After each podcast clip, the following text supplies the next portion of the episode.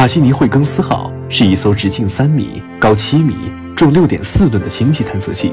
它的身上携带了二十七种最先进的科学仪器设备。而卡西尼惠更斯号将在到达土星不久后分离成为卡西尼号以及惠更斯号，其中卡西尼号将进入土星轨道，成为土星的一颗卫星，并探测土星的其他卫星系统。而惠更斯号就是我们今天的主角。它将深入到土卫六的大气层内部，到达土卫六的大陆之上，为我们揭开土卫六的生命之谜。二零零四年七月，卡西尼惠更斯号经过长达七年的星际旅行，终于抵达了土星轨道，成为了土星的一颗卫星。同年十月二十六日以及十二月十三日，卡西尼惠更斯号两次飞越土卫六，为惠更斯号进入土卫六提供了大量的数据。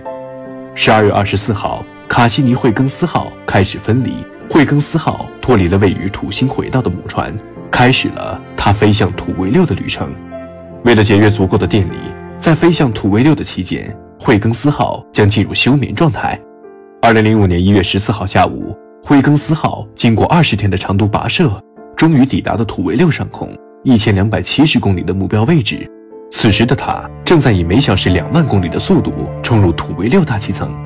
为了让惠更斯号顺利进入土卫六，科学家们开启了惠更斯号的降落程序。惠更斯号开始了穿越土卫六大气层的旅程。